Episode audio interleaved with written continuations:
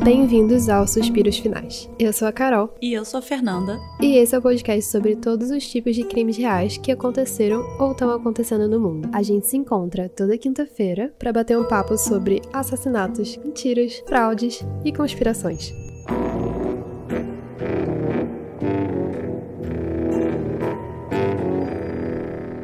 Oi, gente, tudo bem? Eu acho que vale a pena eu fazer um pequeno aviso no dia de hoje que se a minha voz estiver meio estranha, meio ruim, meio anasalada, é porque eu tô com Covid. Eu peguei Covid, estou isolada. E a gente tá quebrando o protocolo do seu médico só para trazer um pouquinho de conteúdo para a vida das pessoas, um episódio novo. E não Sim deixar mais um gap de duas semanas como boatos que teve. Apenas boatos e nós pedimos desculpas pelos boatos, mas. Eu não sei nem quem espalhou esses boatos horríveis, sabe? Boatos que o meu computador estava dando um pequeno ataque, mas conseguimos contornar todas as adversidades. E agora estou contornando a diversidade do Covid. E lembrando vocês, gente, pelo amor de Deus, tomem vacina se você ainda não tomou e tomem todas as doses se você já tomou alguma. Eu, graças à vacina, tive, assim, sintomas super leves e só sei que foi Covid mesmo porque aqui o pessoal testa muito e eu testei e veio positivo. E agora eu estou isolada no meu quarto. Você tomou quantas doses? Três? Três. É, eu tomei a terceira esse mês também. Eu já tinha tomado a terceira e não foi suficiente para impedir que eu me infectasse, mas foi suficiente para impedir que fosse qualquer caso grave. Então tô super bem. É só uma questão de tempo agora para ninguém que entre em contato comigo ficar infectado também. Bom, agora vamos pro nosso caso, que é um caso que agora tá super em alta. Agora que temos uma série da Netflix sobre isso. E sim, hoje a gente vai falar do caso da Ana Delvey. Delvey? Eu não sei como. Delvey. Delvey? Isso. E ninguém liga porque é um sobrenome inventado. então. Esse é um caso que me lembra um pouco do caso da Casey Anthony, porque são duas garotas que simplesmente mentiram na cara dura sem medo das consequências. Só que no caso da Ana, ela chegou um pouco mais além do que a Casey e ela não matou ninguém. Eu acho que é importante levantar. É, ela não matou ninguém. Mas tem vários casos agora conhecidos de impostores, assim. Tem o golpista do Tinder, que aqui no Brasil tá super conhecido, com a série da Netflix também. É um filme documentário, na verdade, não é uma série. Vai ter um lançamento, eu não tenho certeza se é na Hulu ou se é na Amazon Prime Prime, que tem até a Amanda Seyfried. Aham. Ah, eu fiquei Sai sabendo. amanhã, na verdade, até. Era Elizabeth Holmes, o nome da mulher. Isso, é o caso sobre a Elizabeth Holmes. O nome da série é The Dropout, que era uma pessoa que ela criou uma empresa era biotech, assim, era para resolver um problema na indústria de exames de sangue. E daí era tudo mentira também. E até na série, na série da Ana Delvey, eles mencionam. Tem uma interação que ela tem com um maluco lá, que é o cara que inventou o Fire Festival, que era um festival fake também. Não fake, assim, era para ser real, mas não funcionou. E rolou processo, ele foi preso e tal. Então ele também é uma pessoa que interagiu com a Ana Delvey. Tem um filme documentário na Netflix sobre o Fire Festival. Acho que é Fire Festival mesmo o nome. Eu acho que... que é muito engraçado porque as pessoas são muito sem noção. E tem um na Hulu também, mas eu não cheguei a ver o da Hulu. Então tem todas essas recomendações aí para vocês maratonarem. Eu ia falar pra vocês maratonarem do carnaval, mas o carnaval acabou de passar, então fica pra próxima. Sim, então maratonem quando vocês tiverem tempo, quando vocês tiverem Covid e tiverem que ficar isolados, porque enche o saco bem rápido. é, né? Vamos ver algum um tipo de true crime que não é tão mórbido. Às vezes é bom, um caso mais leve, que é só fraude e não tem ninguém morrendo. Casos é. aspiracionais, vibe fake it till you make it. Sim. Essas pessoas, no caso, não make it, mas você pode make it, sabe? Quem, Chegam quem perto. Sabe. Chegam perto, mas é, no final das contas é mais fácil só. Assim, mais fácil não, mas acho que dá mais certo a longo prazo quando você faz as coisas certo e não simplesmente inventa uma nova personalidade para você e finge que vai dar tudo certo. Porque eventualmente alguém descobre. Bom, passando pelo argumento de alguém vai descobrir eventualmente, isso também toca um pouco esse episódio com a questão do viés de confirmação que a gente falou no último episódio. Só que nesse caso, assim, a minha sensação, analisando todas as informações, é que se qualquer pessoa, nesse caso, tivesse parado para pensar por dois minutos e tivesse um pouco menos de dinheiro na conta para poder só jogar fora, eles iam perceber que tinha alguma coisa errada. Porque tinha alguma coisa errada, tinham várias coisas erradas o tempo todo, mas ninguém ligou. Mas olha só, você já conheceu na sua vida alguém meio Ana Delvey assim? Cara, eu tenho a sensação de que já, mas eu não lembro, assim, não vem nenhum nome assim na cabeça, mas eu tenho a sensação de que eu já encontrei pessoas, não que nem a Ana, porque, né, ela fingindo que era uma herdeira é um pouco além, mas assim, aquelas pessoas que fingem que tem, tipo, uma carreira que tá super dando certo, só que eles não vão entrar em muitos detalhes, e fingem que tá, tipo, não, é porque, assim, esses meus planos vai dar tudo certo, assim, eu já tô com tudo encaminhado, mas se você perguntar muito, a história vai ficar meio estranha. Eu não consigo lembrar de ninguém exatamente, mas eu tenho a sensação de que já passei pelo território Ana Delvey. Eu sinto que todo mundo se pensar um pouco vai conseguir achar uma Ana Delvey assim ao longo da vida, não ao extremo tanto quanto a Ana Delvey, mas eu lembro um garoto que estudou comigo, sei lá, no ensino fundamental, assim, ensino médio, que ele, assim, ele tinha dinheiro, mas do jeito que ele falava, parecia uma parada assim, Ike Batista, sabe? Que eu acho que não uhum. era a realidade. E eu não vou dar mais detalhes para não me comprometer. E daí eu encontrei umas amigas da escola recentemente também. E a gente discutiu uma outra menina que ela era normal, assim, mesma condição social que a gente, mais ou menos. Mas ela aparecia, assim, com, tipo, uns itens de luxo, assim, tipo uma bolsa da Chanel de 30 mil reais. Ou, sei lá, ingressos pro Rock in Rio backstage que a gente não sabia como como que ela conseguia, não sei o quê. E daí a minha amiga tava até citando uma situação que ela ficou, tipo. É, nesse caso era mais isso aí do que ela fingindo, mas ela ficava tipo. Você não vai saber segurar minha bolsa da Chanel? Acho que não. tipo...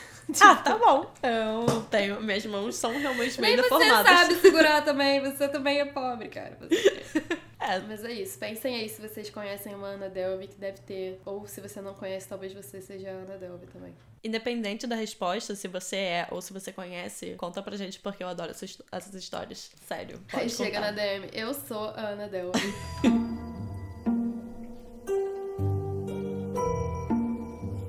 se você já viu a série, eu já vou avisando, eu não assisti a série, porque eu, não queria que o viés de confirmação atuasse na minha cabeça e eu ficasse do lado dela, porque em algumas entrevistas a Rachel Williams, que foi uma das amigas dela que acabou perdendo uma graninha por causa dela só pegando cartões emprestados, ela falou que a série da Netflix deixa a entender que ela ficou meio como um. Como dizer? Ela era bem idiota na série, é essa palavra que você tá buscando. Eu, não, então, mesmo. Eu vi isso também depois, que eu queria dizer que, tipo, a série deixou a Ana com uma imagem de, assim, bad bitch, ícone feminista, fake it till you make it. Se você quer alguma coisa, você pega e não importa quem está no seu caminho. Deu essa sensação de que ela, assim, ela é dona de tudo, tá certa mesmo, e se ela tivesse chegado onde ela queria, ela seria super bem sucedida. Deu essa sensação de que ela, assim, não estava. Assim, ela estava errada, óbvio, mas que ela tava meio assim, tudo porque ela consegue, ela é poderosa, sabe? É, assim, eu vi a série, né? Eu acho que o que deu um pouco dessa sensação é porque a série. Se você tá escutando esse episódio, ele vai ter spoilers, não tem jeito. Então, a série tem três pessoas mais chaves, assim, que é a Ana, a jornalista que escreveu o artigo sobre a Ana, e no final começa a aparecer mais o advogado da Ana. Só que a parada é que, na minha humilde opinião, a jornalista que escreve sobre a Ana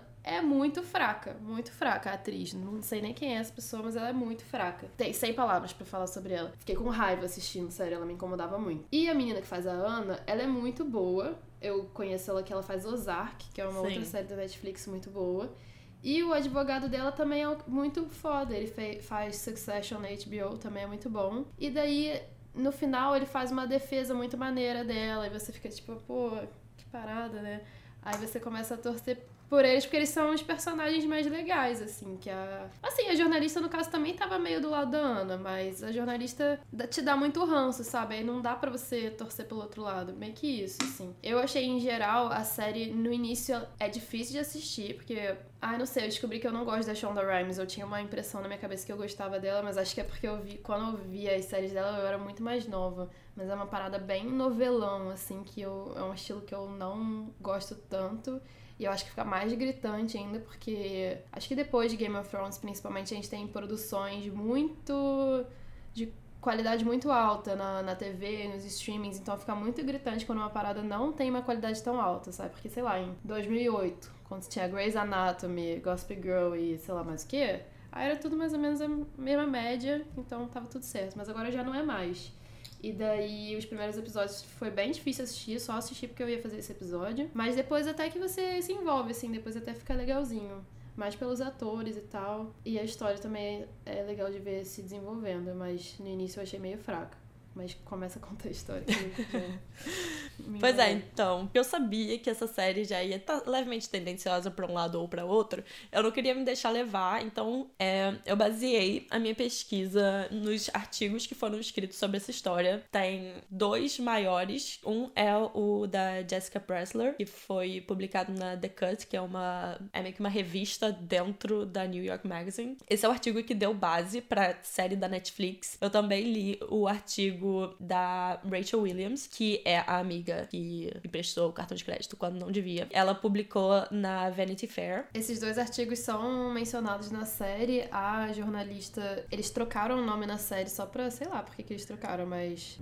Mas mudaram o nome, é isso. Tá. A única pessoa que ficou com o nome igual foi a Ana. E tem uma amiga da Ana que trabalhava no hotel, que é a Nef. Nef, isso. Aí usam o mesmo nome. De resto, tá todo mundo com o nome trocado. Até a Rachel? Acho que a Rachel também tá com o nome dela. É, talvez a Rachel esteja correta. Mas tem umas pessoas também meio fictícias, tipo, eles passam boa parte falando sobre um namorado dela que era dono de um aplicativo, uma parada, mas a identidade desse cara não foi revelada ainda. Ele Ela aparece. Até, acho que tentando e... a identidade dele. Sim, eu vou falar disso, porque é, ele não foi nomeado. Existem boatos. Eu vou chegar nesse ponto, eu vou falar, tem uma listinha dos três mais possíveis e qual deles é o que provavelmente é. E sim, ela tentou leiloar, deu, avisou já quem tivesse a maior oferta, começando em 10 mil, ela ia dar a identidade do ex.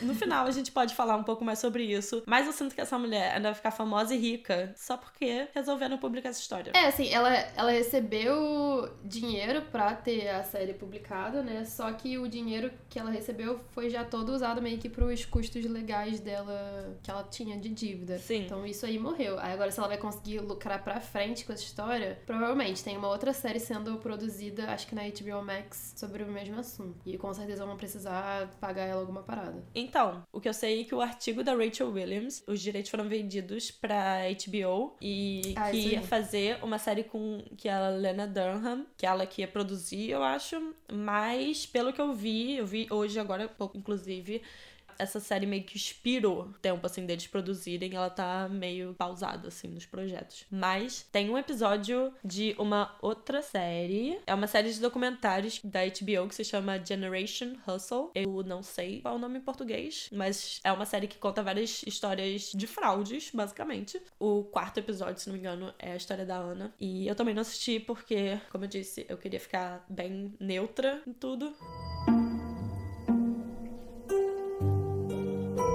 Vamos começar com a história, de fato. Anna Delvey, que a gente só sabe que não é Delvey, era vista como uma herdeira socialite alemã com sonho de criar uma fundação com o próprio nome e vivia de networking e jantares de negócios em Nova York. Ela não tinha um visto de residência nos Estados Unidos, então ela morava em hotéis boutique, daqueles bem chiques, no tempo que o visto dela estava válido. Então ela era gente como a gente, que tem que ficar três meses no máximo e depois ir passear para resetar o visto. É dito que durante um tempo ela teve um namorado, que é o que aparece na série, que não aparece, mas aparece. Ou não o aparece. namorado aparece. Aparecem uns bons episódios e daí eles dão a entender que ela conseguiu esse in na alta sociedade de Nova York por causa dele. Só que, como a gente não sabe muito sobre ele na vida real, nem que qual aplicativo que ele fez, não sei o que, e no final da série dá a entender que ele também era meio da fraude, assim, ele também tava meio fake it make it, então eu acho que não foi por causa dele, não. Acho que foi sei lá, porque ela é cara de pau. Então, tem meio que duas teorias. A primeira é parte desse namorado, que teria talvez sido o meio dela na alta sociedade. E a outra é que ela fez um estágio, isso ela fez mesmo, um estágio na Purple Magazine, que é uma revista francesa de moda, arte e cultura. E lá ela teria tido alguns contatos já mais influentes. Então ela já tinha, de fato, uma parte desses contatos, mas eu acho que a outra parte ela resolveu só ir se metendo mesmo e fingindo que tava rolando. E se não tava, finge que não tá vendo. Então, durante um tempo, ela teve esse namorado que não foi nomeado em nenhuma das fontes que eu achei, nenhuma das entrevistas, nenhuma das revistas de fofoca, nada. Mas ele era descrito como um futurista que estava desenvolvendo um aplicativo e era do circuito das TED Talks e já tinha tido seu perfil na revista The New Yorker. Profissão futurista. É tudo que eu quero para mim. Uma profissão tão vaga que ninguém vai perguntar muito, porque ninguém vai ter nem saco para ouvir a resposta. Durante dois anos, eles foram meio que a dupla da cena. Ele falando do tal app e ela falando desse clube de arte que ela queria fundar, essa fundação, que ela ia abrir assim que fizesse 25 anos e tivesse acesso ao seu trust fund. Mais tarde eu vou explicar melhor o que é esse trust fund. Caso você nunca tenha ouvido falar, é coisa de rico. É como se fosse a herança dela, assim, é, simplificando a questão. Eu vou explicar melhor um pouco pra gente ter uma ideia, porque isso também conecta com uma outra parte que não é tão relevante, mas eu quero contar mesmo assim. Mas basicamente a gente não sabe porque a gente não é muito rico. Se a gente fosse muito rico, talvez a gente soubesse. Mas eu também nunca ouvi falar muito disso no contexto Brasil, sabe? Eu só vi gente falando de herança, mas assim, o Trust Fund não é a mesma coisa, eu acho. Não sei. Não sou herdeira. Não, eu acho que não é a mesma coisa mesmo, não. No, acho que no contexto dá para entender como herança, mas eu tava vendo agora aqui no processo do divórcio do Kanye West com Kim Kardashian, ele tava fazendo vários pedidos absurdos, assim. Aí ele queria que congelassem os trust funds dela enquanto enquanto o processo estivesse correndo, sendo que as finanças deles são separadas, então não faz nenhum sentido isso e ela meio que precisa de acesso para continuar com os negócios dela, né? E daí, óbvio que esse pedido foi negado. Por conta da série, surgiu muita especulação sobre quem era esse cara. E, inclusive, como a gente já disse, depois que ela saiu da cadeia, porque sim, ela já saiu da cadeia, ela ofereceu revelar a identidade dele para qualquer canal de mídia, o que oferecesse mais dinheiro, com as ofertas começando em 10 mil dólares. Ninguém levou isso a sério, senão a gente saberia quem é esse cara. Mas como ninguém levou a sério, as pessoas da internet, que têm menos o que fazer, conseguiram levantar três possibilidades. O primeiro é David Xing, mais conhecido como Xing, descrito como o profeta digital da AOL em um artigo da New Yorker em 2014. Ele é australiano. Profeta digital. Profeta digital. Ele parece que ele falaria que ele é futurista. Cara, você já viu uma foto dele? Não. Eu vou te mostrar uma foto dele. Eu vou fazer um post só pra essa parte. Eu vou te mandar o link da pesquisa que aparece no Google. Isso já é suficiente. Meu Deus. Gente, mas ela tem que ter muita coragem para namorar essa pessoa. Amiga, coragem ela tem de sobra. Nesse âmbito, não sei, mas. Cara, parece que ele tá pronto pra entrar numa banda cover do Kiss. Só falta maquiagem. Ele é australiano e trabalhou na AOL como executivo de marketing e tem uma TED Talk sobre o quão conectada essa geração é. Adoro o quão vago tudo é. Profeta digital. Deu uma TED Talk sobre como essa geração é conectada. Eu tava bem vendo um TikTok esses dias sobre isso e pode parecer contraditório porque eu falei sobre o metaverso no último episódio, mas a garota tava falando assim, cara, as novidades da tecnologia não são mais nada, são só vibes, sabe? Porque Tipo, o metaverso não tem um. Eu vi isso. Um site, não tem um app não tem um app, não tem nada, é só tipo um conceito, uma vibe. É tipo o que é NFT, sabe? É uma vibe. O que é cripto? Tá, cripto é um pouco mais concreto, mas tipo, o resto é tudo uma NFT vibe. NFT também, mas quem liga? Ah, mas é tipo muito assim criaram um conceito para fingir que existe algo mais profundo do que realmente é. Criaram um conceito falando assim: esse é o, é o futuro. Aí todo mundo, caraca, é o futuro mesmo, então deixa eu comprar, porque todo mundo tá querendo fazer dinheiro a qualquer custo, sabe? Ou tipo, qual foi aquele aplicativo que bombou no início da pandemia? Clubhouse? Isso, tipo, do nada falaram assim, é o futuro. E aí todo mundo baixou, usou uma semana e. Desde então, nunca mais ouvimos falar. Mas isso é mais concreto do que o futurismo. Inclusive, eu não cheguei a incluir aqui porque quando chegou nessa parte da pesquisa já tava em, assim, 15 páginas, já precisando de uma pausa. Mas a Ana depois em um desses artigos que, assim, só coisa de fofoca, aparece que a Ana é amiga da Julia Fox.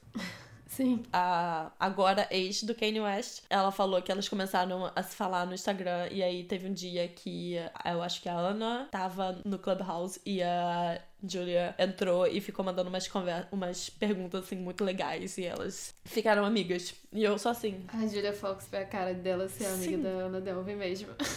Bom, Voltando ao Xing, a descrição é que ele tem um senso de estilo excêntrico. Quando eu fizer o post no Instagram, gente, segue a gente no Instagram, arroba Suspiros Podcast porque vai valer o follow só para vocês verem a foto desse cara e vocês imaginarem. Ai, gente, eu sempre esqueço de falar isso. Vocês têm que seguir a gente no Spotify. Eu não sei se no Spotify tem classificação de episódio, mas se você escuta no Apple Podcast, tem que dar cinco estrelas, comentar, seguir lá também, pra gente hum, ser mais compartilhado, entendeu? Aí vocês botam nos stories, pô, tô ouvindo esse episódio aqui, muito legal. Sabe por que vocês têm que fazer isso? Que vocês estão ouvindo de graça, entendeu? De Exato. graça. Gente, isso aqui é puro amor e sofrimento. Sabe quantos centavos a gente ganha?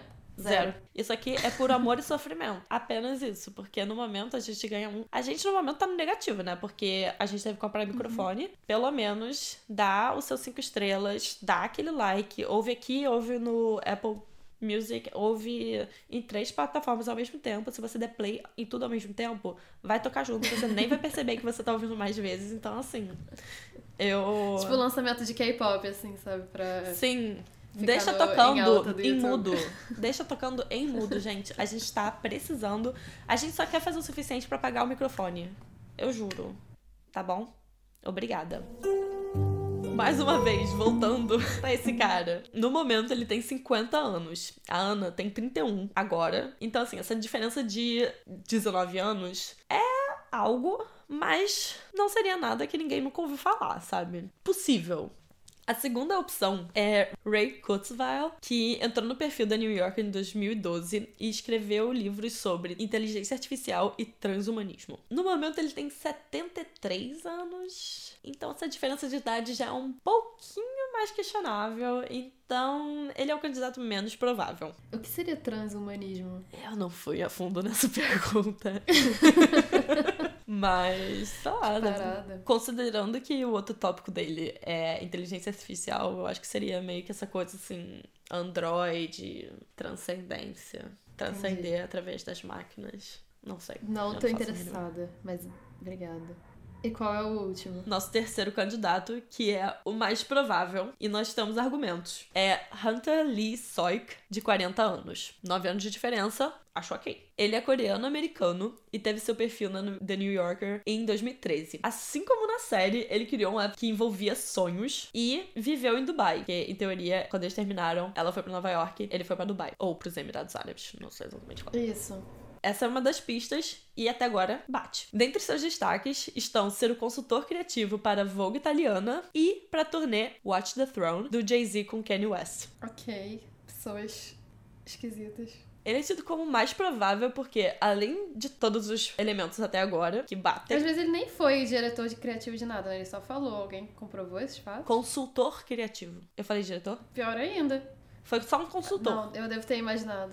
Eu posso também ter falado errado, porque teve o- no último episódio, já aconteceu de você eu tá falando do cotonete que tinha sido contaminado e você não entendendo nada. Aí só depois que eu percebi que eu não tinha explicado que é o cotonete que a gente usa pra evidência. E você lá, tipo, não entendendo nada. E eu, tipo, gente, como assim? O que, que você não tá entendendo? E eu esquecendo que você não passou 15 mil horas lendo artigos sobre isso, enquanto já estava 100% claro na minha mente. Então, preciso pedir aqui desculpas em público por não explicar direito. Mas, aquela coisa, quando você tá muito dentro tudo ali do tema, você perde noção de tudo.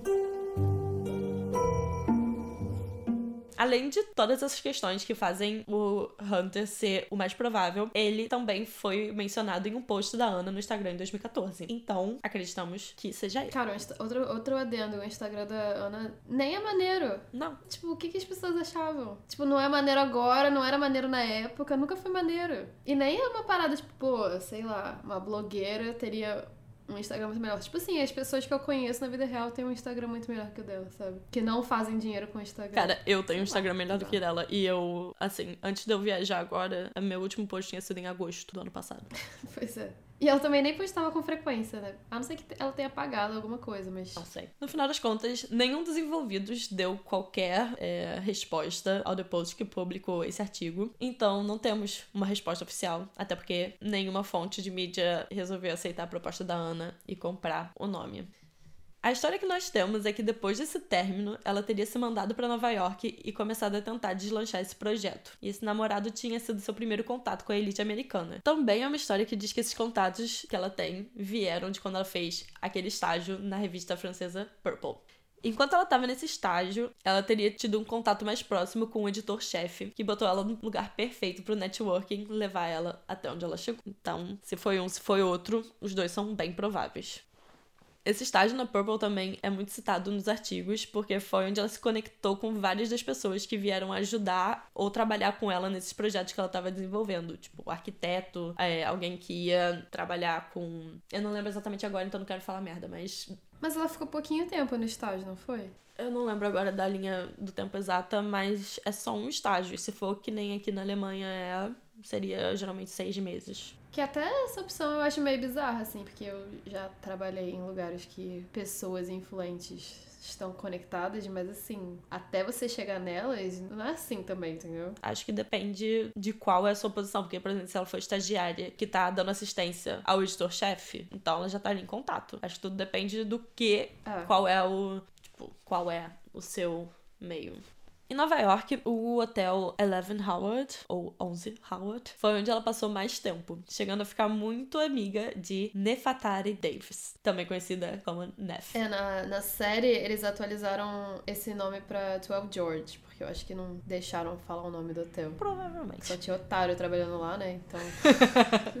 Não queriam ficar queimados nesse nível. Acho que foi uma boa ideia. A Neff, ela é concierge de 25 anos, que foi uma das fontes de Jessica Pressler para escrever esse artigo que viralizou em 2018. Engraçado que eu tenho a impressão de que, na minha cabeça, parece que esse artigo é muito mais antigo do que ele realmente é, porque eu tenho a impressão de que eu sei dessa história há vários anos, sabe? Eu já tinha ouvido falar dessa história, eu não sei se foi em 2018, quando o artigo viralizou, que eu eventualmente li ou vi alguma coisa sobre e fiquei tipo, nossa, que doideira, esqueci. Mas eu sei que eu já ouvi disso em algum lugar. Eu acho que eu devo ter visto isso no Facebook, alguma parada assim, tipo, histórias bizarras, sabe? Porque eu lembro que aquela história daquela mãe que tem a série na, na Hulu também. A mãe da Gypsy? Isso, a Gypsy Rose e a, mãe, e a Didi. Eu vi isso no Facebook, era um post muito viral, assim. Aí eu acho que eu devo ter visto essa história no Facebook também, mas sei lá, eu nem lembro de usar Facebook ainda em 2018. Pra mim era uma parada que eu vi em 2014, sabe? Deve ter tido algum, sei lá, um artigo da- do BuzzFeed ou alguma coisa assim. Não teve, cara. Ela que. Não? Ela, quer dizer, antes dela não. Não, não antes. Ah, depois deve ter tido. Tipo, histórias inacreditáveis. A descrição da Neff sobre a Ana e a vida dela é algo assim surreal. A Ana era jovem, estava ali sempre com o cabelo ruivo, meio embaraçado. E se você procurar fotos dela, ela tá sempre com o cabelo embaraçado, cara. Não é pose de gente rica você sair com o cabelo embaraçado por aí, mas agora tava sempre, tipo, foto assim de revista e ela com o cabelo parecendo que ela acabou de acordar. Eu me identifico. Ela tava sempre com ou óculos escuros ou óculos de grau mesmo dela, que eram bem grandes, cobria metade da cara dela, e sempre usando roupa de grife. Porque isso é extremamente importante pra ela. Cara, mas isso é uma parada que eu acho que a série. Não sei, cara, se a descrição das pessoas viajou, se a série viajou, porque a impressão que eu tenho também é que as roupas dela eram horríveis. Que as roupas dela eram horríveis, que ela não era, tipo. Não que ela não era muito bonita, mas, tipo assim, ela não era bonita o suficiente pra todo mundo ficar, tipo assim, caraca, ela é uma herdeira, sabe? Ela é Mas ela não normal. é. Você já viu foto dela? Já. Ela não é bonita. Tipo assim, acho ela normal. ela é cara. absolutamente normal, assim. É. Nem quente nem frio, zero grau. Exatamente, é, tipo, ela não era Miss Universo, ela não se vestia. Porque na série eles botam a atriz em vários looks, assim, aí ela gastando nas lojas e tal, mas sei lá, eu não vi essas fotos, não. Então, ela gastava. ela andava só arrumada dentro do hotel, não é possível, porque eu, de resto não vi nenhuma, nenhum look bafônico, não. A questão é o que nós estamos falando. Ela não andava super estilosa. Ela andava com roupa de grife. Você usar roupa cara e você ter um estilo maneiro são duas coisas que não se conectam necessariamente. Cara, mas a parada é que é um monte de pobre falando que ela usava roupa de grife. Assim, pobre não sabe identificar o que no TikTok chamam de quiet luxury. Luxo silencioso. Mas a Ana não era luxo silencioso. Inclusive, se você procurar o artigo. Eu não botei isso aqui porque não foi muito relevante. Mas se você procurar o artigo original que foi pra The Cut, tem uma foto que aparece ela com uma DJ, que é LD, eu acho. E a LD também botou um artigo em outra revista, que foi assim, meio sem graça, porque ela não foi tão envolvida na história. Mas ela conta que a primeira vez que ela conheceu a Ana, ela tava nos Hamptons, ela tava sendo DJ lá, e aí a Ana tava sozinha, chegou com alguém e perguntaram se ela podia ficar no quarto delas do hotel, alguma coisa assim. Ela, tipo, quê? Como assim? A garota é uma herdeira e ela tá pedindo pra para dividir o quarto com alguém, mas ela ficou com pena porque ela tinha acabado de chegar nos Estados Unidos, não tinha amigos, aí ficaram com pena, falaram ok. E quando falaram com ela, tipo, ela não falava direito com ninguém. Ela nunca foi exatamente educada, nem nada, nem simpática. Mas foram falar com ela, tipo, ah, adorei seu vestido. E ela só falou, Balenciaga. ela não deu outra resposta, ela não deu, ai, obrigada. Não, ela só falou, Balenciaga. Perfeito essa DJ ainda fala que depois disso os amigos dela ficaram fazendo piada com isso, porque foi uma situação tão ridícula que eles pegavam qualquer coisa que tivesse perto deles, pegavam tipo uma cerveja e falava Corona. É tipo a minha amiga imitando a garota da bolsa Chanel. É, Você vai saber segurar essa bolsa?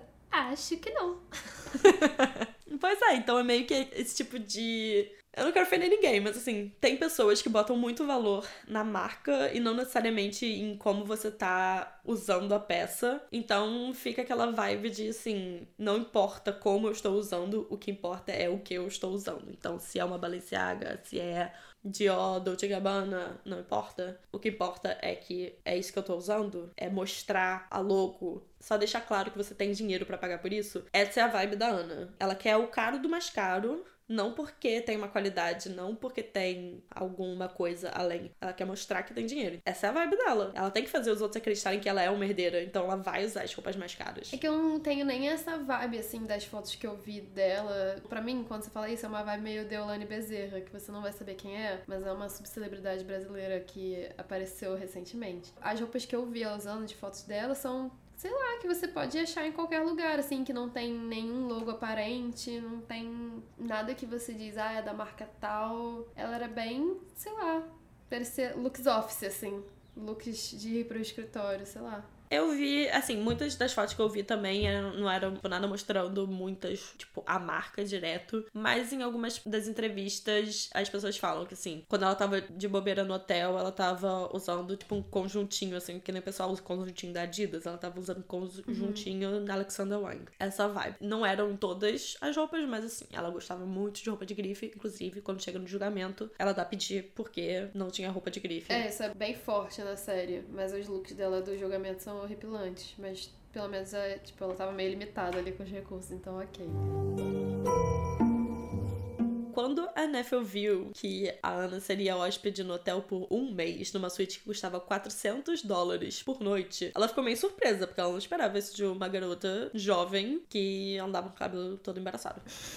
Mas ela checou no sistema e era verdade, tava ali reservado. A Ana aparecia ali no balcão da Neff. Neff é concierge, então, tipo, se você vai ali, você pede umas dicas. Onde que tem um restaurante maneiro? Onde tem algum lugar pra eu ir, sei lá, ter um jantar de negócio, alguma coisa assim. E a Ana aparecia ali toda hora pedindo: ah, onde é o melhor restaurante aqui da área? Onde que tem um outro restaurante, porque agora eu vou juntar. Ela tava sempre aparecendo ali. E sempre que a Neff dava uma dica, ela ia percebendo que a Ana já conhecia todos os lugares. Ela não tava indo ali porque ela precisava dessa dica. Ela tava indo ali porque ela queria essa interação. Ela não a realidade é que ela não tinha muitos amigos e com isso elas acabaram virando um pouco amigas. Ana não era educada, mais especificamente eles falam que palavras como obrigado e por favor não eram exatamente parte do vocabulário dela. Mas a questão é: toda vez que qualquer pessoa do hotel ajudava ela com alguma coisa, levava um pacote pro quarto dela, qualquer coisa assim, ela dava uma nota de 100 dólares como gorjeta. Então, apesar de muita gente não gostar dela, todo mundo brigava para levar o pacote dela, para ajudar ela e sei lá o quê, porque eles sabiam que iam levar 100 dólares só de gorjeta.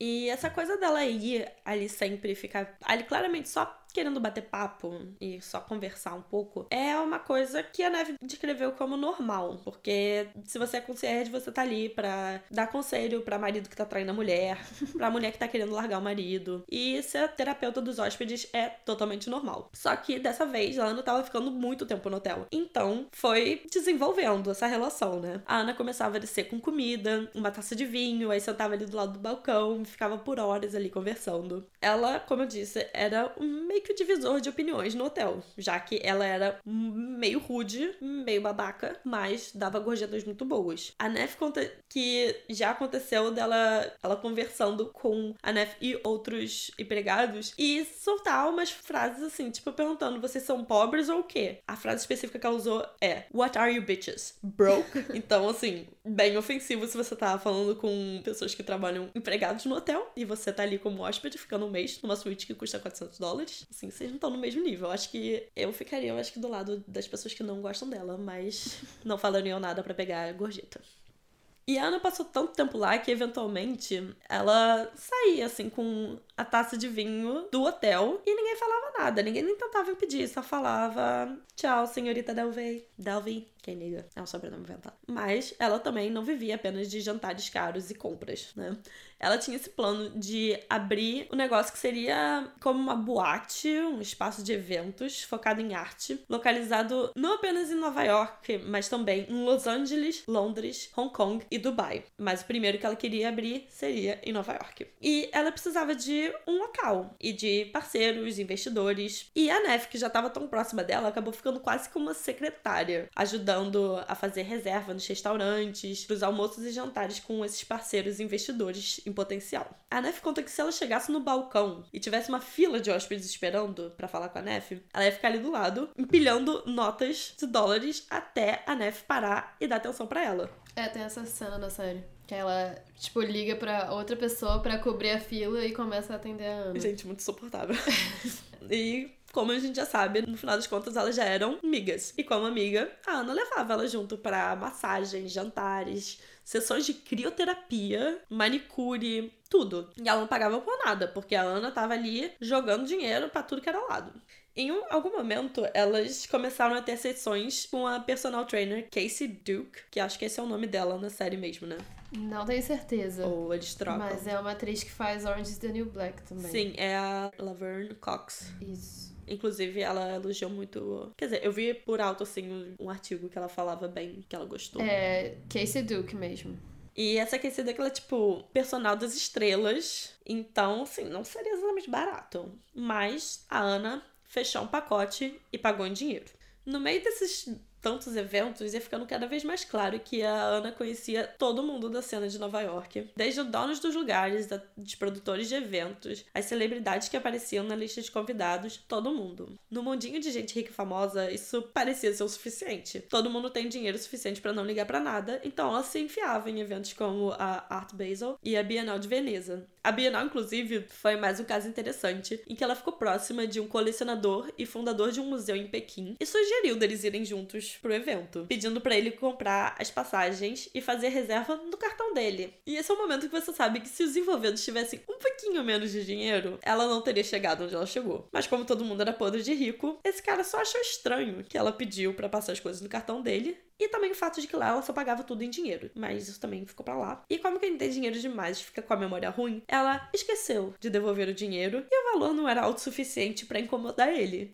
Ninguém mais tocou no assunto e deixaram pra lá. É, a mesma coisa que assim, a, pra gente, né? Dividir com você a corrida do Uber, aí você fica tipo, Podia ter, podia ter dividido, né? Mas ah, tá bom, foda-se. Mas esse comportamento para ela era totalmente normal. E assim, eu tô falando que acontecia dela do nada ligar pra uma amiga e pedir para passar o táxi do aeroporto no cartão dela, passar a noite na casa de alguém, assim, meio do nada, ou praticamente se mudar pra casa de uma pessoa, falando que ela ia pagar aluguel, mas assim, esquecer de pagar o aluguel e só ficar lá por um tempo. Esse mesmo colecionador que fez essa viagem para Veneza também contou que, depois de postar umas fotos da festa de aniversário da Ana no Instagram, ele foi contactado pelo perfil do Instagram do restaurante onde a festa rolou. Eles queriam saber se ele tinha contato dela, porque a conta não tinha sido paga. E um detalhe, essa festa de aniversário que ela deu nesse restaurante, ela tinha contratado uma agência de relações públicas para organizar essa festa. Se ela pagou eles, a gente não sabe. Eu, pelo menos, não achei essa informação. É, a agência de relações públicas basicamente vai, sei lá, achar pessoas interessantes para comparecer ao seu evento e parecer melhor do que ele realmente é. A gente tem nessa história uma lista de pessoas que eram, entre aspas, amigas dela, e cada uma tinha uma história diferente sobre de onde ela vinha e, o mais importante, de onde vinha o dinheiro dela. Ela dizia vir de Colônia, na Alemanha, mas algumas pessoas estranhavam isso porque o alemão dela era meio ruim. Ela teria vindo de uma família de colecionadores, ou o pai era diplomata, ou um titã na indústria do petróleo. Cada um tinha uma história diferente, ninguém sabia qual era a verdade. Ela dizia ter um trust fund, que é esse negócio que a gente já falou um pouco. A tradução do termo seria fundo fiduciário. Eu nunca ouvi falar disso, então eu procurei uma definição pra gente entender um pouco mais. Esse fundo fiduciário é um acordo legal criado para gerenciar imóveis e bens de uma empresa, grupos ou de uma única pessoa. Assim, ele é administrado por um gestor que deve seguir as leis e regras do fundo até a conclusão do acordo e a transferência dos bens para os seus beneficiários. Então, ela tinha esse dinheiro nesse fundo, mas uma dessas leis para esse fundo seria que ela só teria acesso quando ela fizesse 25 anos. E ela precisava de alguém para autorizar essas transferências, então, até lá. E com essas transferências que ela falava, é o que ela pagava tudo. E principalmente os hotéis onde ela estava morando. Seguindo no sonho de fazer seu clube, boate, espaço de eventos virar realidade, ela contratou Mark Kremers, um diretor criativo de Londres, para ajudá-la com branding. Em conversas com ele, ela expressou a preocupação sobre o nome que ela tinha dado ser narcisista demais. Mas é, eu acho um nome horrível. Anna Delvey Foundation, ou seja, Fundação Anna Delvey. Parece tipo uma caridade, assim. É muita cara de caridade. A ideia que ela queria fazer meio que já existe. Existe, por exemplo, um negócio que se chama Soho House. Sim. Deixa eu ver em quais lugares isso existe, mas tem em Nova York, tem em Los Angeles, eu acho que tem em Londres. Mas é basicamente um lugar que tem, tipo, restaurante, tem hotel, aí tem academia, tem uns espaços assim para você, sei lá, socializar com os outros. Eu não sei explicar muito bem porque eu nunca frequentei um lugar desse, mas os ricos e famosos vão lá para interagir com outros ricos e famosos. E aí, normalmente, nas áreas comuns, você não pode usar celular, essas paradas que eles não querem nenhum flagra, essas coisas. Mas aí são só os ricos e famosos que vão mesmo. Ela tem vários lugares. Tem França, tem Itália, Israel, Espanha, Turquia. Tem na Alemanha. Alemanha. E tem. Tem Onde em que é? Berlim, porque você não vai. Torstrasse um. Ih, é perto daqui. Cara, vai lá. Eu entrei no site aqui, aí tá assim, interessado em ser um membro, se candidate para uma... Qual o nome, qual o nome de membership? Não, pra ser candidato pra ser membro, eles têm que te aprovar, não é simplesmente você chegar lá e pagar. Aí a ideia dela era fazer uma Soho House, só que melhor ainda, porque ela achou que Soho House era de pobre. Pô, mas será que não tem como passar uma diária nessa Soho House? Amiga, se desse pra pagar só pra uma diária, eu Os acho pobres iam. os pobres iam poder entrar. Aí pessoas meros mortais como eu iam poder entrar. E aí pode cair o conceito. Os projetos dela estavam de fato seguindo em frente. Pelos contatos, ela chegou em um dos filhos de um arquiteto famoso e hum, a empresa de consultoria imobiliária da família dele teria ajudado a garantir a locação. E segundo Ana, seria um lugar perfeito. Mais de 4 mil metros quadrados, seis pavimentos em um prédio histórico lindíssimo numa avenida bem larga em Manhattan. Era o lugar perfeito. Se você conhece Nova York bem, eu não, É, eu também não. Talvez você conheça esse prédio porque parece ser meio famosinho. É um prédio famoso que eu não conhecia, mas eu sei da rua, e daí eles. O apelido dessa rua é Rua dos Bilionários. É na Park Avenue Eu nunca fui lá, mas. com a, sei lá, outra, não lembro a outra. É numa esquina. E esse prédio se chama Church Missions House. Eu vou botar também numa foto no Instagram esse prédio, porque é de fato lindíssimo. Seria assim, o lugar pra ter a Soho House 2.0 da Ana. Esse clube seria um centro de artes visuais dinâmicas com. Qual seria a descrição de um pop-up show?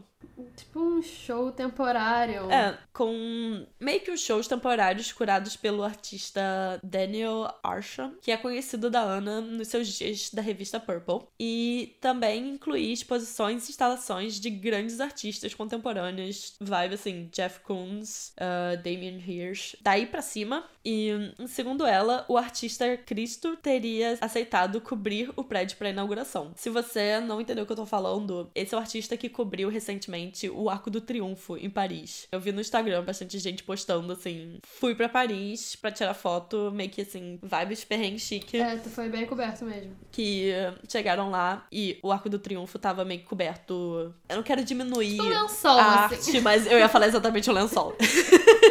Não querendo diminuir nada, mas assim, como se tivesse jogado um lençol em cima. Envelopado, assim, o prédio. E ela tinha falado que o cara já tinha topado envelopar o prédio pra inauguração do clube dela.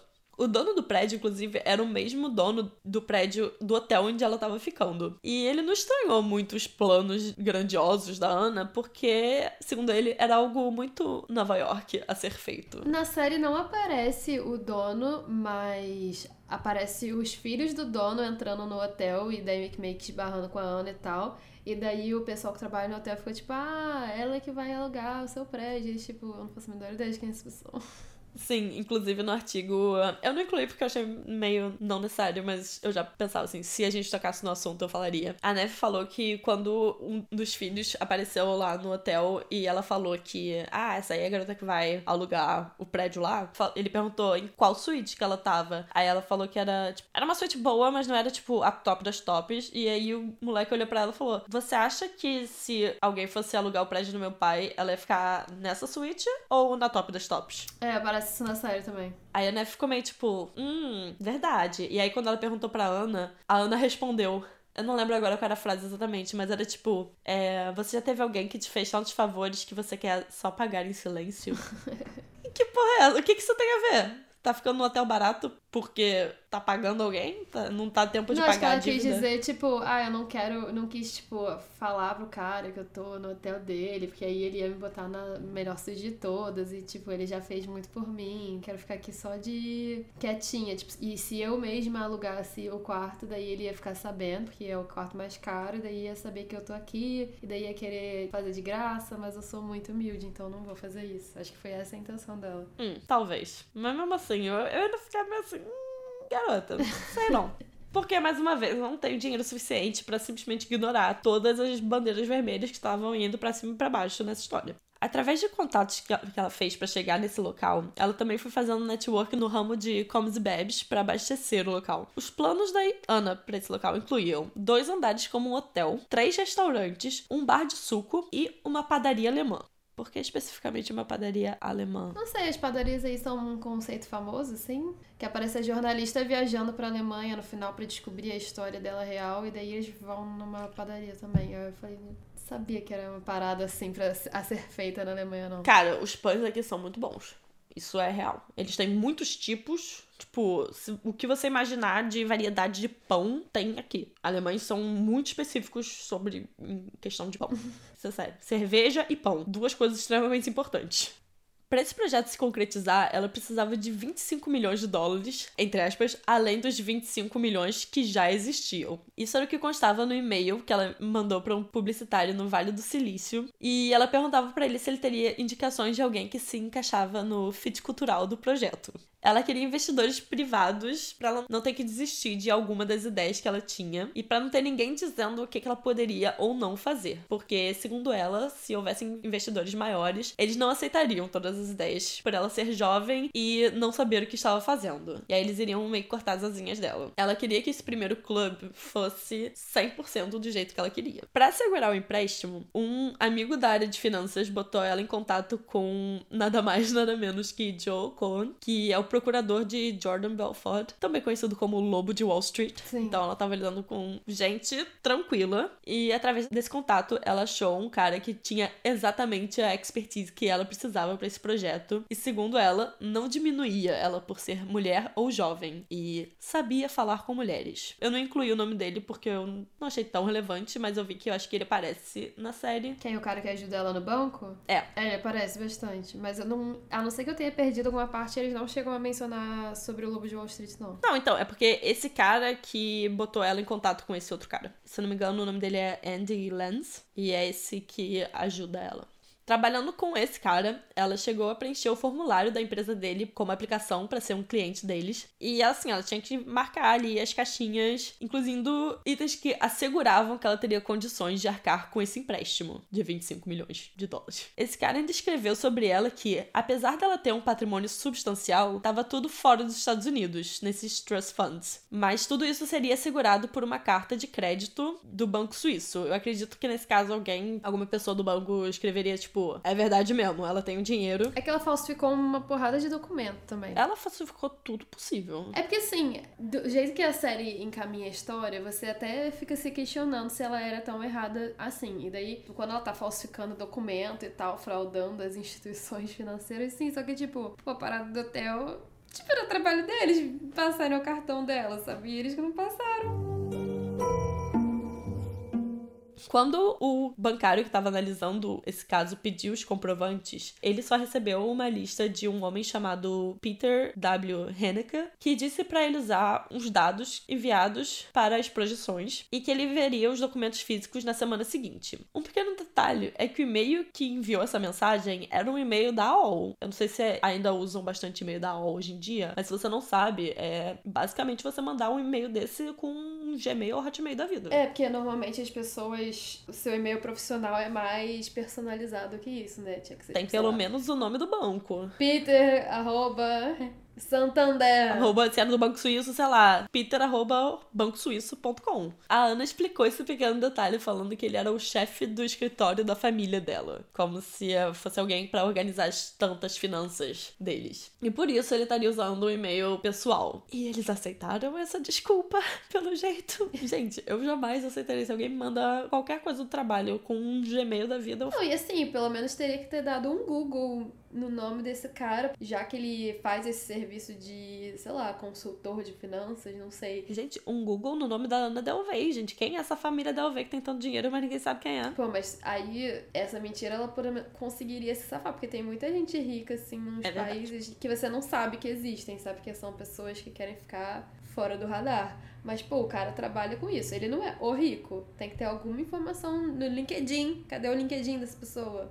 Por um tempo essa desculpa colou, mas o banco negou o empréstimo e agora ela e quem quer que ainda estivesse do lado dela estavam procurando novos investidores, enquanto ela era pressionada para arranjar esse dinheiro logo. Senão, esse prédio seria alugado para outra parte que estava querendo alugar, que no caso é um museu sueco Fotografiska. Eu não sei, fala sueco, eu não sei se essa pronúncia é certa, mas eles acabaram de fato pegando o, o prédio e eles estão lá até hoje, se você quiser visitar. Detalhe, sobre a possibilidade dela perder o prédio pra eles, a Ana disse: Como eles sequer pagam por isso? Eles são tipo dois caras velhos. Concordo. Caras velhos nunca têm dinheiro.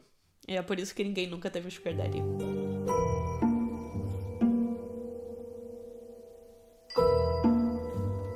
Aos poucos, o dinheiro começou a ser de fato um problema para Ana. Em um jantar com a Nef, ela tentou pagar com cartão de crédito, mas foi negado. Ela então deu uma lista de números de cartões pro garçom tentar. Eu não entendi exatamente se ele consegue só tentar assim números de cartões aleatórios. Cara, na série, eu não sei se foi nessa cena do, do jantar, mas tem alguma cena que ela só pega, tipo, um pergaminho com vários números e eu acho que seria tipo uma compra online, assim, que você bota o número e bota o código de segurança, só que numa compra física, pelo menos no Brasil, você não funciona assim, né? Só que eu sei que lá os cartões eles usam um pouco diferente. Nunca fui nos Estados Unidos, mas eu sei que quando você, por exemplo, vai num restaurante lá, eles pegam o seu cartão e levam. Tipo, não vem a maquininha na sua mesa. Eu acho isso um absurdo. Assim, né, quando eu fui nos Estados Unidos eu tinha 14 anos, então eu não tenho exatamente tantas memórias ou dados atuais sobre a situação. Mas o que eu lembro é que, tipo, o cartão às vezes não tinha senha. Você não tinha que botar a senha do cartão. Só saía, É tipo. só assina. O negocinho você só assina. Pelo menos em 2010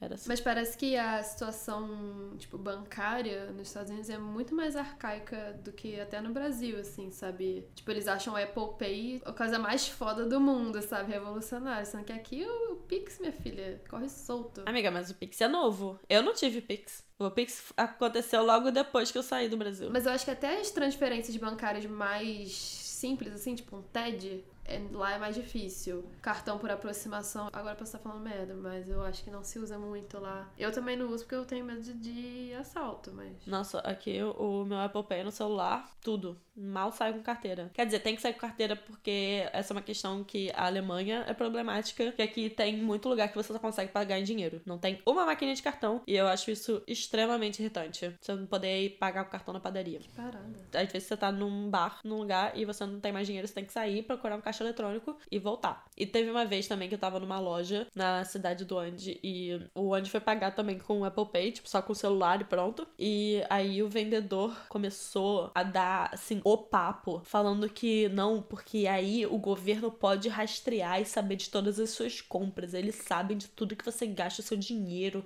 E aí eles E vão daí, foda-se. eu não tô ligando. Você tá ligando? Eu não tô ligando. Deixa o governo. Eu tenho que pagar meu imposto de renda de qualquer forma, gente. Ai, que ideia. Tá, então, voltando na história da Nef, no artigo ela fala que nesse momento ela já tava meio embriagada, então ela não lembra se foi um bloquinho de nota ou se foi, tipo, no bloco de notas do celular. Mas ela lembra que tinha, tipo, mais de 10 números de cartão e nenhum deles funcionou. Então, a coitada da Nef teve que pagar. E era muito dinheiro para ela, era tipo 286 dólares. Mas ela meio que relevou, porque no final das contas a Ana pagava tanta coisa para ela há tanto tempo que ela foi tipo, ah, pô, ela tá pagando massagem, manicure e tudo para mim e só uma parcela do que ela já gastou comigo. Então deixa eu passar. Pouco tempo depois disso, durante o trabalho, o gerente da NEF pediu para tocar num assunto delicado com a Ana. Na conta dela não constava um cartão de crédito, como geralmente os hotéis fazem. Por causa dos contatos dela, inclusive com o dono do prédio, pela longa estadia dela e pelo hotel ser novo na época, eles tinham aceitado que ela só fizesse uma transferência, mas depois de um mês e meio, eles ainda não tinham recebido nada e a conta dela já estava lá pelos 30 mil dólares. A Ana só respondeu que a transferência estava a caminho. Gente, como que a pessoa vive uma vida assim, tipo, não tem uma crise de ansiedade. Uma crise de ansiedade pensando, meu Deus, eu tô endividada. Ai, deve ser uma vida incrível. Mas, para surpresa de todos, essa transferência eventualmente chegou, o que valeu pela conta que ela tinha em aberto, mas o hotel ainda precisava que ela incluísse o cartão de crédito válido na conta. E as contas dela já estavam acumulando de novo. Eu acho que um asterisco, assim, importante, ela dizia que era herdeira, e daí ela tinha essa herança, só que ela só ia ter acesso quando ela tivesse 25 anos então você fica meio, ué, mas então como é que você tem dinheiro agora para fazer certas coisas? Daí ela, então, ela falava que o pai dela era o rico, né? E daí só que ela sempre brigava com o pai dela. E por isso que às vezes ela tinha dinheiro, às vezes ela não tinha. Mas ela meio, na verdade, tava, tipo, aplicando golpes o tempo todo. E aí, às vezes, ela tinha dinheiro dos golpes, às vezes ela gastava o dinheiro inteiro dos golpes. Aí por isso que às vezes a transferência chegava e às vezes a transferência não chegava. Na série isso é um pouco confuso também, tipo, da onde tá vendo dinheiro, mas enfim. É, no artigo não deixa muito claro nesse momento, não. Dinheiro em nota ela tem sempre. Tá ali jogando para todos os lados. Mas cartão de crédito, todos zerados.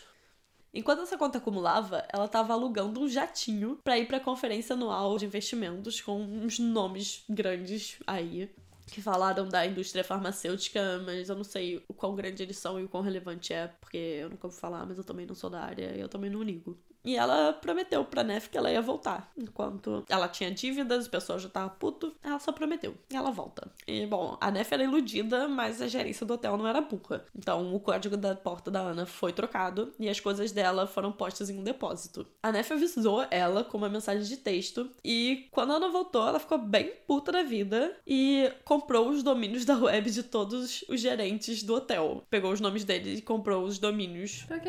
Isso não apareceu na série, não. Ela diz que isso é um truque que ela aprendeu com um desses caras que tava nessa conferência com ela. E assim, eu entendo que para muitas pessoas isso pode fazer sentido, se for, tipo, artista, alguma coisa. A parada é, o cara é um gerente de hotel, um gerente de hotel geralmente tem um site? Não. Exatamente, por isso que eu achei foda-se. Eu não entendi muito bem essa parte, mas ela disse que eventualmente eles iam ter que pagar ela de volta. Nunca aconteceu, mas tá bom. E ela também disse que ia se mudar do hotel assim que voltasse do Marrocos.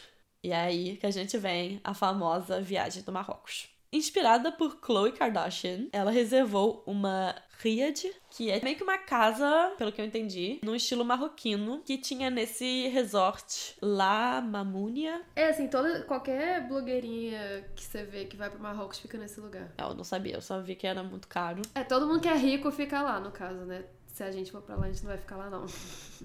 Essa Riad é tipo uma casa separada do resort que tem três quartos, uma piscina aquecida, ducha, banheira e tudo que você pode imaginar. E é tudo privado, só para eles. O preço começa em 7 mil dólares por noite. Nessa viagem, ela convidou a Neff, a personal trainer, a Rachel Williams e mais uma pessoa para filmar e fazer um documentário sobre o processo de criar a sua fundação em uma viagem. É, o cara que filmava era amigo de trabalho da Rachel. Ele fazia, sei lá, frila pra Vanity Fair, que era onde ela trabalhava na época. Sim, a Rachel era editora de foto e aí o cara foi junto. Eu não sabia que se era um homem ou mulher, aí eventualmente eu cito isso no feminino, mas é só porque não deixava claro se era homem ou mulher antes. É, na série aparece um maluco eu acho que no final eles acabam juntos. Não sei se isso foi uma licença poética da série, mas. Não dá nenhum detalhe nos artigos que eu vi. A Nef não pôde ir porque o hotel não permitia que ela tirasse oito dias de folga consecutivos. É, Normalmente tem dessas. Quando a Neve falou que ela não ia poder, porque o hotel não ia permitir que ela tirasse os outros dias de folga, a Ana chegou a falar pra ela se demitir. E a Neve considerou. Ela só desistiu porque a mãe dela tinha o mínimo de senso e falou que estava com um pressentimento ruim sobre essa história. Esse é o momento que eu tô falando, cara, todo mundo ali tava usando droga. É a única explicação. Como que a pessoa te fala, ah, se demite? E você fala, por que não? Porque assim, em teoria, o que a Ana proporcionava pra ela dava mais dinheiro do que o emprego dela, né? Então se ela falou, vem pra cá, aí você fala, bom. Às vezes ela consegue um emprego de assistente da Ana, só que aí a Ana também não tem dinheiro, né? Mas ela não sabia disso. Quer dizer, eu acho que ela sabia, mas ela queria fingir que não sabia. É o viés de confirmação que a gente já falou. Quando você tem todas as provas que são contra o que você quer acreditar, você talvez acabe só ignorando. Essa viagem tinha sido ideia da Ana já que ela precisava deixar os Estados Unidos para resetar o visto dela. Ela tinha só o visto de turismo, que é de 90 dias, e geralmente ela iria para Alemanha, e ela de fato tem cidadania alemã, porque depois a gente vai chegar nessa parte, mas ela morava na Alemanha e ela tem cidadania alemã. Mas dessa vez, ao invés de ir pra lá, ela decidiu ir pra um lugar quente. A Alemanha de fato é frio e cinza. Não vou julgar a Ana por essa decisão. No artigo que a Rachel Williams escreveu para Vanity Fair, elas foram recebidas com todo o luxo possível. O hotel mandou um serviço VIP para pegar elas no aeroporto. Ao chegarem no resort, elas receberam todas as dependências, que incluíam essa riad, em que elas não precisavam nem fazer o check-in tradicional, nem pegar chave, porque tinha um serviço que já incluía mordomos 24 horas à disposição delas. Então elas não precisavam nem ter a própria chave do quarto, porque sempre tinha alguém ali para abrir a porta. Segundo a Ana, o pagamento já tinha sido resolvido, mas por algum motivo, na hora de comprar as passagens que ela tinha oferecido para pagar, algo deu errado e ela pediu para Rachel passar no cartão dela, prometendo que ia reembolsar. Durante a viagem, isso aconteceu de novo e de novo cartão de crédito negado, alguém pagava, ela iria reembolsar. Dizia não ter avisado para a empresa do cartão que ela ia viajar, então provavelmente por isso que não estavam aceitando o cartão dela. Sempre tinha uma explicação razoável o suficiente para os outros pagarem e acreditarem que ela ia pagar de volta. Mais uma vez, chegou um momento em que o gerente do hotel começou a querer falar com ela em privado, constantemente. Algum problema com o banco, mas já estava sendo resolvido ela dizia. Isso aconteceu várias vezes, até que em uma dessas conversas, a Rachel ouviu alguém falando que um dos empregados tinha sido demitido por causa disso. Ela deveria ter um cartão de crédito válido na conta dela antes deles sequer chegarem. Como alguém deixou isso passar num resort de luxo de 5 estrelas nesse nível? Não sabemos. Mas, mais uma vez, tem um nível de competência em muitas partes dessa história. Porque se eu sou a empregada do hotel eles me falam todo mundo tem que ter um cartão de crédito para fazer a reserva, eu não vou deixar ninguém passar sem o cartão de crédito, porque eu não quero perder o meu emprego. Sim. Só que quando você tá lidando com ricos, normalmente as pessoas querem mais deixar o rico confortável. Porque assim, ninguém se importa de exigir coisas do pobre. Tipo assim, cara, passa aí teu cartão de crédito. Só que o rico então fica tipo, ai, você quer uma aguinha? Você quer um champanhe, um cafezinho? Ai, vai aproveitar a massagem. Aí não quer incomodar o rico, entendeu? Porque ninguém acha que o rico vai meter esse caô. Nesse ponto da viagem, a personal trainer já estava há dois dias passando mal de intoxicação alimentar, desde o segundo dia da viagem. E ela resolveu ir embora para casa mais cedo, e no final das contas, ela viria agradecer por isso ter acontecido. Enquanto o personal foi para casa, a Rachel acabou tendo que resolver essa história. Porque, como nenhum cartão da Ana funcionava, tanto a Ana quanto os gerentes do hotel começaram a pressionar a Rachel para botar o cartão dela na conta. Que eles diziam que era só para meio que desbloquear a conta, que não ia ser um pagamento de fato, que era só para ter um cartão de crédito ali na conta. Prometeram que não iam cobrar nada diretamente. Mas a Ana não teve outro método de pagamento. Então eles cobraram sim os 62 mil dólares. É, na série eles mostram, tipo assim. Eles precisavam ter algum cartão reserva na conta. Mas a Ana ficava tipo assim: ah, não, é só pra você botar aí pra gente resolver esse rolê e poder curtir a viagem. Mas o meu banco internacional já tá liberando, que ela tava num processo até de liberação da, do empréstimo que ela tava pedindo de milhões de dólares para conseguir viabilizar lá a fundação dela, a cópia da Soho House. E daí eles estavam já liberando e ela estava contando com esse dinheiro realmente para pagar a Rachel, mas esse dinheiro não veio. E daí acabou que a Ana não tinha nenhum dinheiro, então foi descontado do cartão da Rachel mesmo, que era o cartão que tava na conta. Só que aí o que acontece é que, tipo, a gente não vê esse embate dela, tipo assim, ué, você não, cadê o seu cartão? Não sei o quê. Que é a Rachel e esse amigo dela que tava lá com ela pra fazer um documentário e tal, eles ficaram meio com medo. Eu não sei se isso é real ou se foi uma ficção, assim, da série, mas estavam meio com medo que os seguranças do hotel eles eram meio agressivos, eles ficavam, tipo, de guarda com arma, assim, no quarto delas e tal. Então eles começaram a ficar meio preocupados, porque o clima já não estava muito amistoso. Então, o que eu vi no artigo da Rachel na Vanity Fair é que ela falou que tinha uns caras meio intimidadores, assim, que estavam, assim, dentro ali, entrando no, nessa ríade, falando More, cadê o cartão? É, isso aí. Ela tava tentando, assim, meio que apaziguar a vibe, dar uma relaxada, oferecendo uma água, um café dentro do hotel onde eles trabalham. Não entendi muito bem o que ela queria com isso, mas no final das contas ela botou o cartão. Só que aí ela vai embora. Eles dois ficam com medo e ela vai embora. Então ela não sabe desfecho disso, até que ela descobre que a Ana ainda ficou lá mais uns dias e depois voltou, só que o cartão dela ainda tava lá. E era o cartão da empresa, no caso também. É, o cartão que ela fazia algumas compras para uso profissional. E ela fala que ela tinha ido embora um pouco antes da Ana. A Rachel conta que ela só recebeu uma mensagem da Ana prometendo que ela ia transferir 70 mil pelo hotel e pelas compras que ela também tinha passado no cartão dela. Prometeu. A Ana prometeu, tá prometido. Já sabe que não vai receber o dinheiro. E pra dizer que ela não recebeu dinheiro, no final das contas, ela acaba recebendo 5 mil, super atrasado, e ficou por isso. Enquanto isso, a Ana tava ainda em Marrakech, mas ela não tava mais nesse resort. Ela tinha ido para outro hotel. A personal que tinha se safado da primeira furada, uma semana depois de ela ter ido embora, ela recebeu uma ligação da Ana, que tava sozinha e histérica num hotel em Casablanca, que é uma outra cidade, então não tava mais em Marrakech. Tinha tido algum problema com o banco dela e os cartões não estavam aprovando as transferências e o hotel tava ameaçando chamar a polícia. Nessa hora a gente vê que a Ana dá umas sortes muito fodidas. A personal não tinha que ajudar, mas ela ficou com pena e aí tentou passar no cartão dela, mas foi negado. E ela ligou pro banco para autorizar essa transferência e pediu para passarem de novo. Só que negou de novo. E aí, ela fez uma coisa que eu jamais faria. Primeiro, que eu não passaria o meu cartão. Segundo, que eu não pediria para uma amiga passar o cartão dela para tentar pagar o hotel da Ana e foi negado de novo. Nesse momento, o hotel parou de tentar porque eles presumiram que era então um problema do sistema deles e não dos cartões. A pessoa ficou no telefone com o gerente falando: não, confia, ela vai pagar sim, ela vai pagar tudo. Foi problema do banco, confia, tá tudo certo. Ela ainda foi tão boa amiga que falou que ia comprar a passagem para Ana voltar para Nova York. A Ana agradeceu e pediu um último favor: se ela podia botar ela na primeira classe. Bom, como ela já tinha sido expulsa, ela só apareceu no hotel Eleven Howard para pegar as coisas dela e se mudar para outro hotel. E ao mesmo tempo, o Mark Remmers, o designer que ela tinha contratado, estava quase um ano esperando as 16.800 libras que a Ana tinha dito que estavam sendo transferidas. E lembra do Peter Haneke, Sim. que é aquele cara que tomava conta das finanças da família? Ela disse que ele morreu e pediu para que parasse de tentar contactar ele.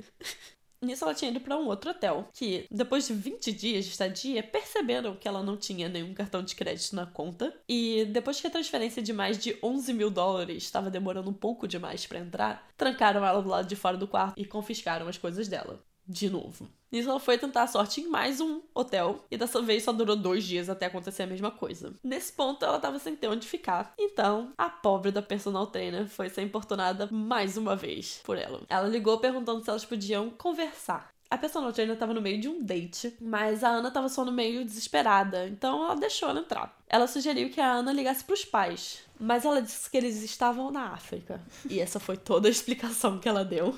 E perguntou se ela podia passar a noite lá. A personal disse que ela tava no meio da porra de um date, mas a Ana insistiu, falando que não queria ficar sozinha porque ela poderia acabar fazendo algo. Então, a personal trainer, coitada, ela foi lá e deixou ela ficar no hotel. Isso tudo acontecendo enquanto o date estava trancado dentro do quarto. Detalhe, quando a personal trainer me ofereceu um copo d'água, a Hannah perguntou se ela não tinha Pelegrino, que é uma dessas águas de rico. Nisso, a personal foi falar com a Rachel e aí ela descobriu tudo que tinha rolado na viagem do Marrocos depois que ela foi embora. A personal já tava de saco cheio, então ela mandou a garota embora, definindo bem os limites nessa amizade. Ao sair, óbvio, a Ana acabou esquecendo o computador dela A personal que já não tinha mais paciência nenhuma, deixou o laptop na portaria para ela pegar, deixou claro pro porteiro não deixar ela subir e falar que ela não tava em casa. E ligou pra Ana avisando que o laptop tava lá embaixo e era só para ela passar e pegar. A Ana foi lá pegar. E quando ela ouviu do porteiro que a personal não tava em casa, ela pediu acesso à suíte dela. Que mundo ela vive que alguém só deixaria ela entrar na casa de uma pessoa sem a pessoa estar lá? Bom, a gente não sabia exatamente o que, ela queria lá, mas o porteiro ligou e avisou pra personal que a garota tava falando que não ia embora até ela voltar pra casa. Então a personal ficou tipo, tá, agora eu tô presa dentro de casa porque essa louca tá ali me esperando. A personal só falou: olha, me avisa quando ela for embora e ficou em casa. Foi papo de 5 horas esperando a Ana ir embora, porque ela tava só sentada na portaria esperando ela aparecer. E ela só foi desistir lá para depois de meia-noite. Depois de um tempo, a personal acabou dando de cara com uma matéria no The Post e descobriu que os hotéis que ela tinha ficado estavam denunciando ela por roubo de serviços. No meio desse caos, a Ana ligou pro advogado Todd Spodek, e o contratou para cuidar dos processos. Ela ligou insistentemente para ele até convencer ele de sair de casa num sábado e ir pro escritório dele porque era uma emergência. Ele aceitou ser advogado dela, mas fez ela assinar um documento botando os bens dela como garantia caso ele não fosse pago. A primeira pessoa sensata dessa história, depois da mãe da Nef. Como nenhuma cara de pau é demais pra nossa pequena Ana, indo embora, ela ainda pediu um favor dizendo que não tinha onde ficar. O advogado, óbvio, negou. Então, a Ana foi de volta mendigar o sofá da personal. Ela negou, mas junto com a Rachel, elas levaram ela pro restaurante para fazer meio que uma intervenção, querendo resposta sobre essa situação toda e principalmente querendo saber se ela sequer pretendia pagá-las de volta. Ela tentou enrolar, falando que ia devolver o dinheiro, só precisava conseguir assinar o um contrato da locação para sua Soho House 2.0, mas mal sabia ela que o prédio já tinha sido alugado pelo museu sueco que já tava querendo alugar. Quando as amigas dela mostraram no celular a manchete falando que eles tinham conseguido, ela falou que era tudo fake news. Com o início de uma investigação formal, as fraudes da Ana ficaram finalmente claras e foi descoberto até mais do que eles esperavam. A gente já sabia que ela tinha forjado documentos do Banco Suíço, onde supostamente constavam 60 milhões de euros na conta dela. Isso foi em novembro de 2016 e ela usou isso como comprovante para conseguir o empréstimo de 22 milhões no City National Bank. No mês seguinte, ela usou os mesmos documentos para tentar assegurar um outro empréstimo de 25 a 35 milhões de dólares, mas depois do banco pedir 100 mil dólares para pagar pelos processos que eles precisavam, ela convenceu um representante do primeiro banco para estender a linha de crédito dela em 100 mil, que ela usou então para pagar o segundo banco. Esse segundo banco decidiu mandar representantes à Suíça para pessoalmente checar os bens dela. E aí ela se retirou do processo e transferiu os 55 mil dólares que estavam sobrando para uma conta no Citibank que ela usava para despesas pessoais, ou seja, compras. Em abril, ela depositou 160 mil dólares em cheques sem fundos nessa mesma conta e conseguiu sacar 70 mil antes deles serem recusados. Foi assim que ela conseguiu pagar o primeiro hotel, o Eleven Howard, e comprou os domínios do gerente do hotel. Gente, ela já tava tendo que fazer todo esse esquema para conseguir dinheiro para pagar o hotel e ela gasta esse dinheiro para comprar domínio dos outros na internet. Pois é, cara, que parada. Ser gerente de hotel é uma carreira que você precisa ter o próprio site?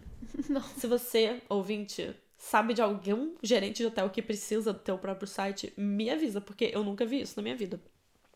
Em maio, foi quando ela convenceu a companhia Blade a fretar um jatinho no valor de 35 mil dólares para ir naquela viagem da conferência de investidores, depois de ter sido quase mandado embora do Eleven Howard. Ela tinha forjado a confirmação de uma transferência do Deutsche Bank, que é o banco alemão.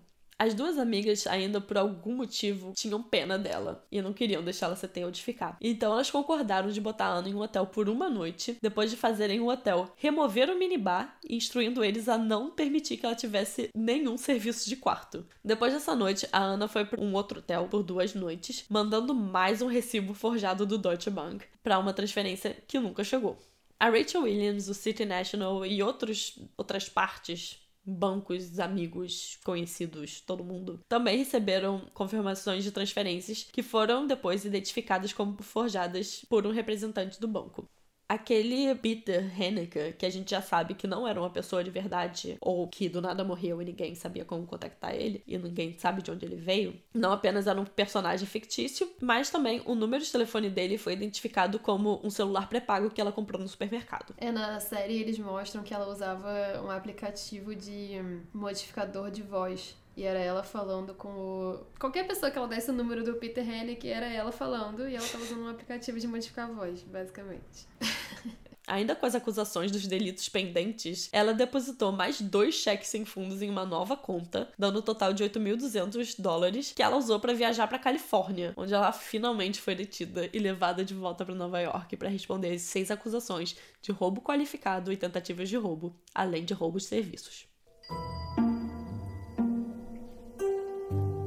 Bom, gente, esse é o episódio de hoje. Como esse caso é recente e tá muito na mídia, tem muito conteúdo sobre ele. Então a gente decidiu dividir em duas partes para ficar mais fácil de digerir. No próximo episódio a gente vai falar mais sobre tudo o que aconteceu depois da Ana ter sido pega e tentar responder todas as perguntas que ficaram no ar ainda sobre a história dela. Mais uma vez eu peço desculpas pela minha voz, mas o Covid não perdoou. Agora eu já tô melhor, como talvez vocês já possam perceber, mas as duas partes foram gravadas no mesmo dia, então por favor tenham paciência, porque eu juro que é a última vez que vocês vão ter que me ouvir assim. Espero que vocês tenham gostado dessa primeira parte, e se vocês ouvirem ela antes da segunda sair, me conta aí o que vocês querem mais saber sobre essa história, se tem mais alguma pergunta específica que vocês têm, e se eu conseguir, eu corro para pesquisar e incluo na segunda parte, que já já tá chegando. Então é isso por hoje, se cuidem e a gente se vê na segunda parte.